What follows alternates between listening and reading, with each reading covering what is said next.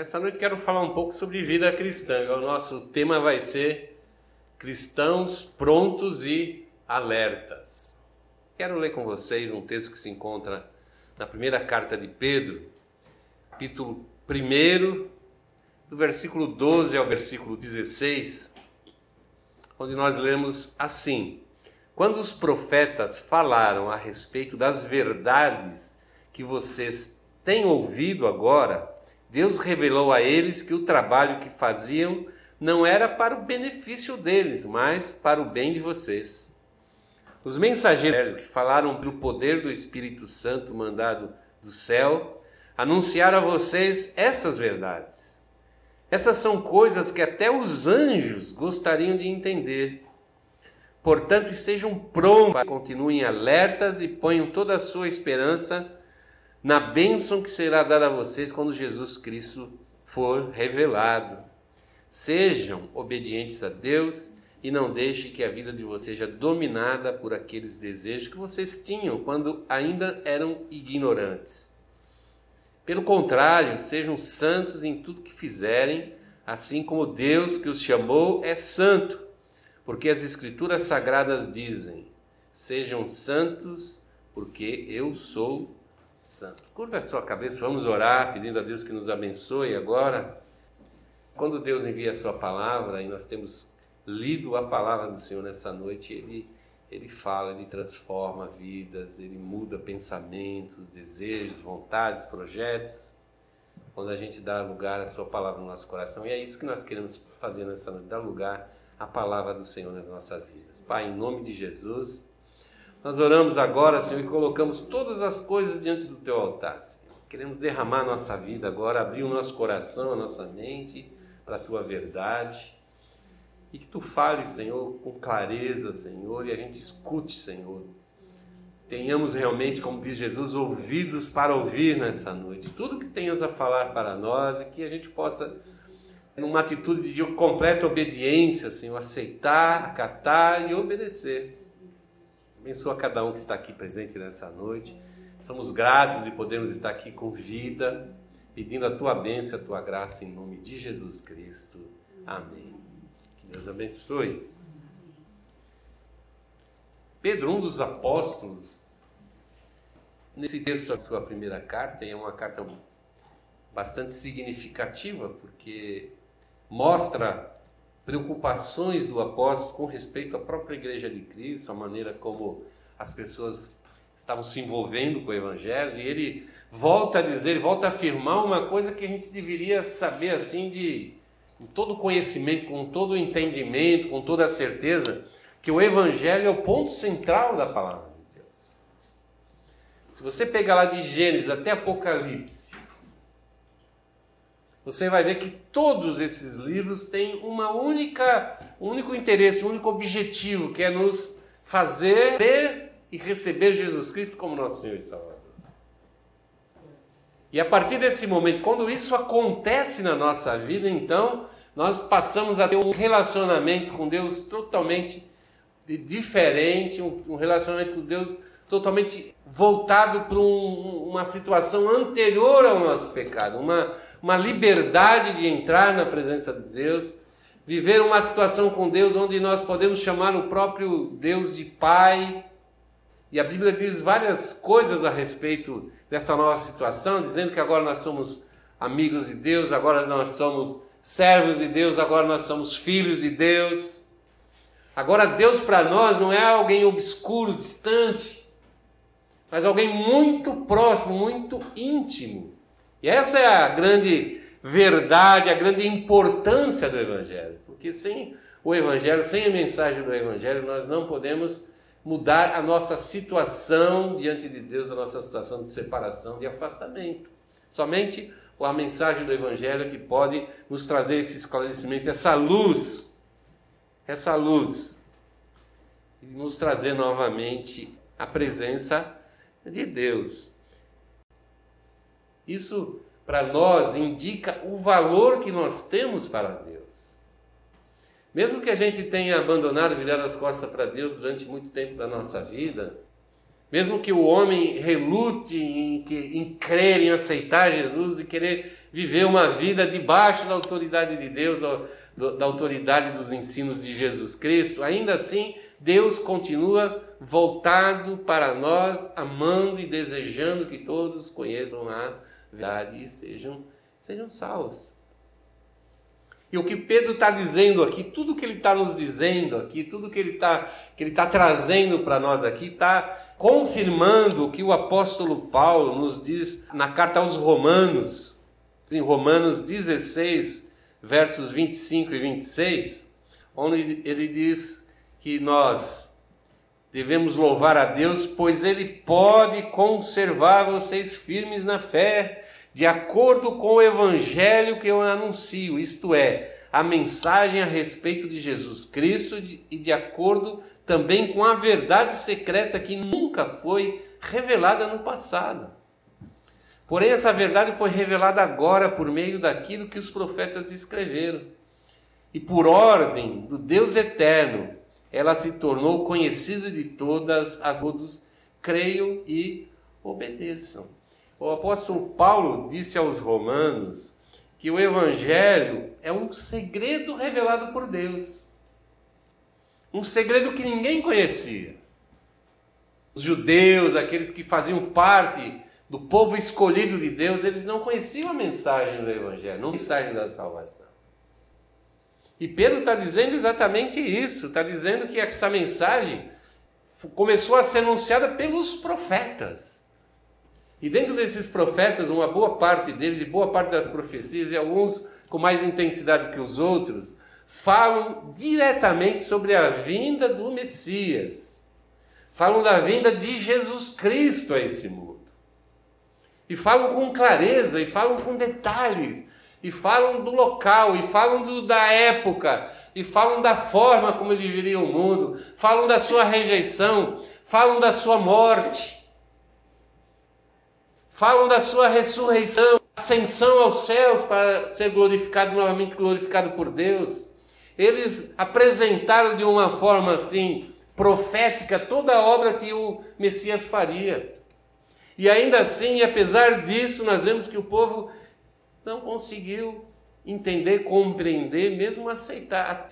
Então, aquilo que era um segredo, uma coisa escondida do nosso entendimento, se torna extremamente claro. E quem conhece a salvação através do Espírito Santo, quando o Espírito Santo nos mostra essa salvação, fica totalmente claro na nossa vida e a gente aceita aquilo como uma verdade absoluta.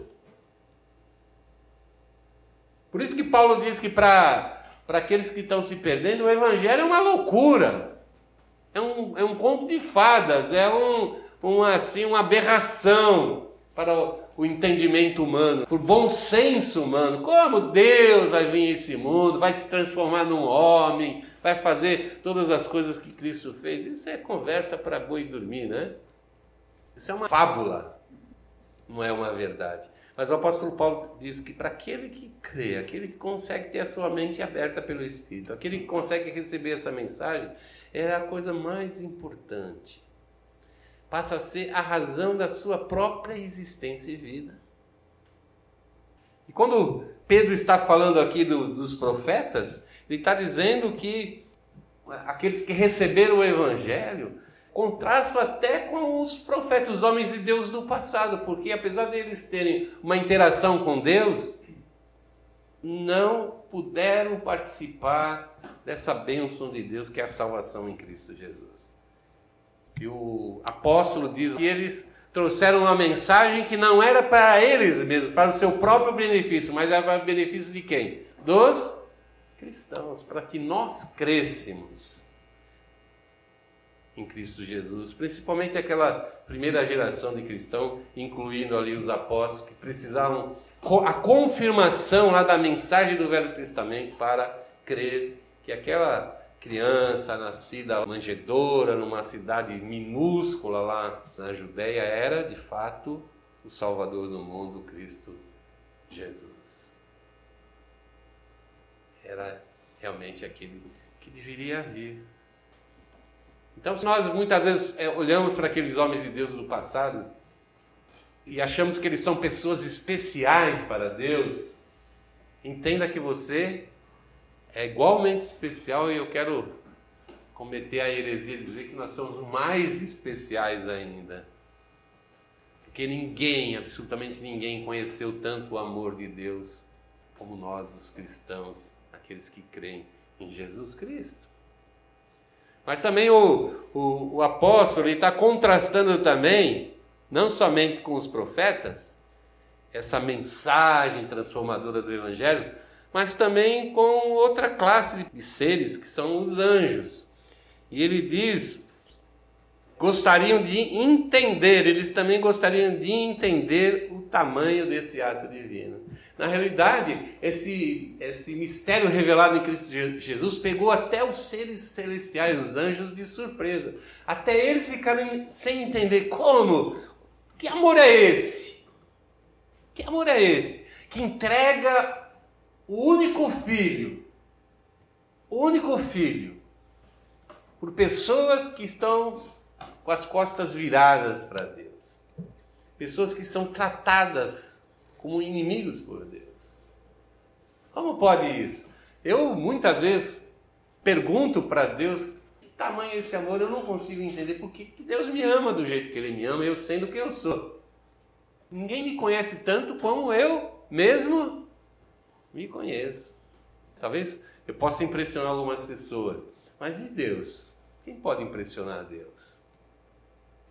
Quem pode? Por mais que eu fizesse, por mais que eu me entregasse, quem poderia se sentir merecedor da atenção de Deus, alguma coisa de Deus? É pura misericórdia. Deus te ama do jeito que te ama, mesmo você sendo quem você é, do jeito que você é e da forma que você é. Deus te ama não porque você merece, Simplesmente porque ele decidiu, na sua soberania, te amar ao ponto de sacrificar o seu filho, que foi a forma mais visível para nós do tamanho do amor de Deus. A, a, obra do Evangelho, a aplicação do Evangelho na nossa vida, a parte maravilhosa de Deus nessa relação nova, nesse novo testamento que ele escreveu com o sangue de Cristo, com os homens é maravilhosa. Mas o, o apóstolo também tinha uma, uma outra preocupação. Ele sabia, ele, estavam caminhando já para uma certa idade. Eles sabiam que não ia ficar para sempre.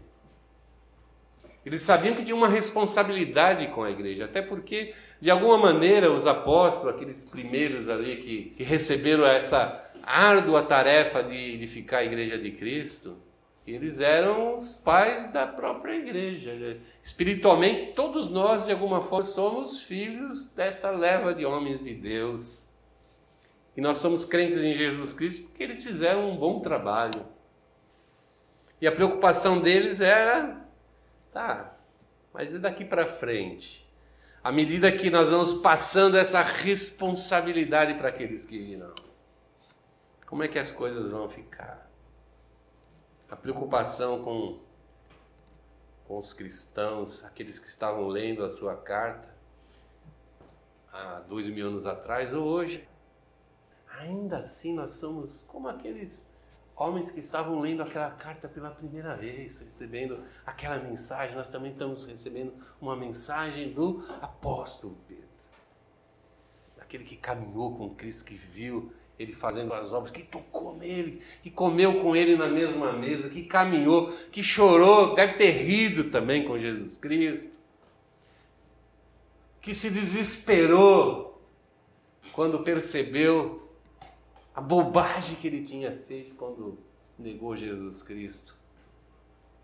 E depois cumpriu dignamente a sua tarefa até que ele fosse martirizado.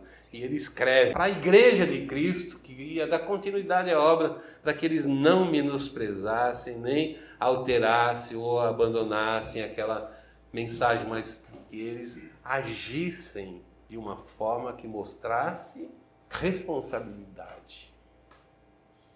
Que eles crescimento, desenvolvimento, amadurecimento espiritual, para não se deixar ser levado com o tempo e abandonar aquela mensagem, deixar de viver a sua vida de acordo com aquela mensagem. Isso me faz lembrar um, Um tempo atrás eu estava conversando com um adolescente falando algumas coisas a respeito do seu relacionamento familiar e estava se queixando do pai, dizendo que o pai dele não alcançava as expectativas que ele tinha com respeito ao pai dele.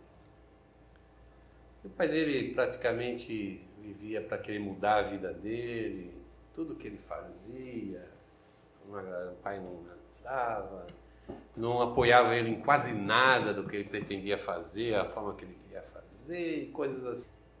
Mas eu fiquei pensando sobre isso, né? Expectativa. Olha, eu acho que meu pai atende às minhas expectativas. A gente, quando é adolescente, meu pai é legal, deixa eu fazer tudo que eu quero. Não é assim? Meu pai é um chato, não deixa eu fazer nada. Tudo que eu falo para meu pai, ele diz que é contra, que diz que é loucura, que é isso, que é aquilo. Não é? A gente vive assim, dessa maneira. E eu quero falar uma coisa. A mesma expectativa que ele tem com respeito ao pai dele, com respeito a ele. Não é verdade? A expectativa dos filhos, até se eles realmente se transformarem em adultos, é uma expectativa infantilizada. Na realidade, a expectativa do, do, dos filhos com relação aos pais é que os pais sempre os tratem como criança. Cuide, deixe eles fazer o que querem, né? Dá o alimento, dá o abrigo, tal, deixa eles brincar bastante. Logicamente é uma brincadeira de criança, é uma brincadeira de criança. Atitudes de um adolescente trazem bastante resultados muito negativos para o restante da vida daquela pessoa. Mas a gente sempre tem essa expectativa com relação aos nossos pais que eles nos tratem sempre como tratavam quando a gente era criança. E diferente disso, a expectativa do pai durante a vida de um filho, ela vai mudando. Quando é uma, é uma criança, o pai tem expectativas que se tem sobre uma criança. Só que quando a criança chega numa adolescência, quando ela começa a sair da fase de infantilização para uma fase adulta, a gente muda, a gente começa a esperar reações, atitudes adultas. E o que, que, que, que é uma atitudes adultas? Os deveres, as responsabilidades. A criança só quer direitos. Quando a gente diz assim, ah, a pessoa quer ser criança o resto da vida, quer dizer que ela quer viver uma vida sem responsabilidade. O adulto ele tem que ter responsabilidade na vida, porque a vida é cruel. A vida cobra a responsabilidade nossa.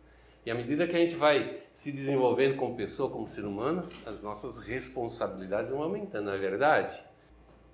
E quando eu olho para esse texto aqui, quando eu olho para essa preocupação de Pedro, eu imagino eu conversando com aquele adolescente. Pedro estava preocupado, olha, vocês precisam você é cristão, você precisa mudar de fase, você tem que alcançar um outro patamar de vida. Enquanto a gente é novinho na fé, a gente é criança na fé, mais direitos do que deveres. Mas à medida que a gente vai se desenvolvendo na nossa fé, nós começamos a assumir responsabilidades, deveres para com Deus e para com a obra, para com a igreja. E eu vejo ali essa preocupação de Pedro.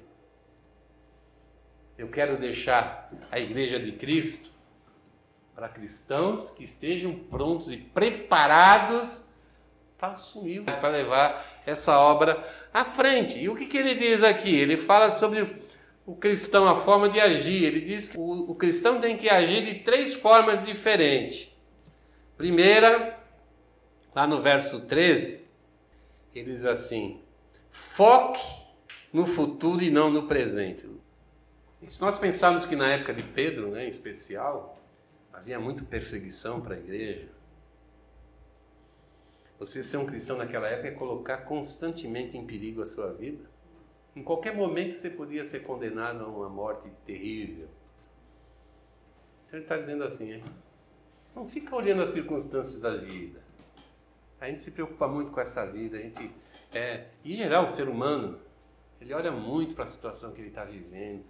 Ah, eu quero ser feliz. Eu acho que Deus vai prover todas as coisas. Mas a promessa de Deus não é nos dar tudo que a gente quer. Isso fica muito claro na palavra. A promessa de Deus é nos dar tudo aquilo que nós precisamos.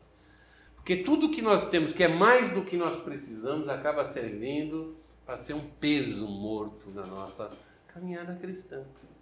Então, a primeira preocupação de Pedro com a igreja, com os, com os cristãos, é que eles tirassem os olhos aqui de baixo e colocassem nas promessas de Jesus Cristo. Promessa dada pelo Senhor que Ele foi nos preparar lugar e vai voltar para nos buscar. Para nos levar para que onde Ele estiver nós estejamos com Ele. Essa é a promessa bíblica. Essa é a promessa bíblica. Segunda coisa, e quando o Pedro fala em agir, fala em atitudes, fala em, em fazer a coisa acontecer. Agir significa, ó, tome o comando da coisa. Esperta, acorda, presta atenção, para você não ser pego desprevenido. E Cristo muitas vezes ele, ele usa histórias e parábolas para falar justamente dessa situação dele retornar e pegar os cristãos desprevenidos, despreparados, com a visão aqui nas coisas que nos secam, não nas coisas que são lá do alto. Ele fala aqui também, é muito legal, creia e obedeça ao Evangelho. Versículo 14 diz assim: sejam obedientes a Deus e não deixem que a vida de vocês seja dominada por aqueles desejos que vocês tinham quando ainda eram ignorantes. O que ele está querendo dizer com ignorante? O que é uma pessoa ignorante? Uma pessoa que falta conhecimento.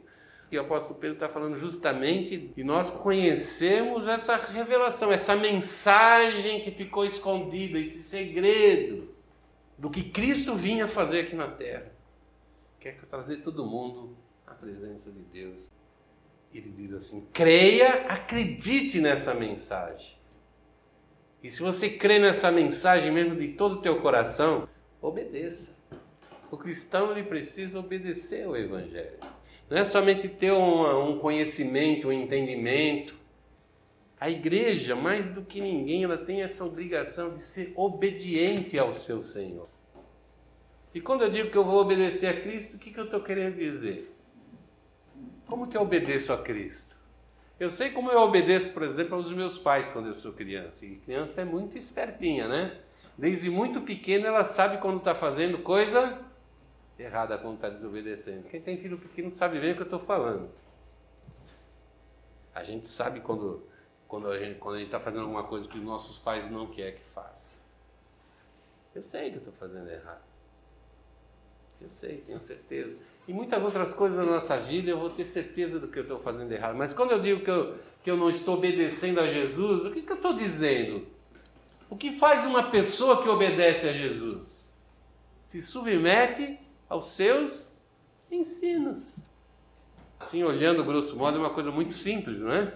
Então o que, que eu tenho que fazer? Conhecer os ensinos de Jesus e praticar. E por que, que se torna tão difícil? Porque esses ensinamentos de Cristo eles se chocam com os nossos desejos carnais, desejos humanos. E você vai achar centenas de textos dos apóstolos falando exatamente isso. Que a gente tem que tirar as nossas costas para esse homem carnal, dos desejos da carne. Se eu quiser obedecer a Jesus, eu não tenho como encaixar na minha vida aqueles ensinos sem perder nada. Eu não posso colocar novos hábitos, costumes na minha vida se eu não abandonar os antigos, os velhos, os passados.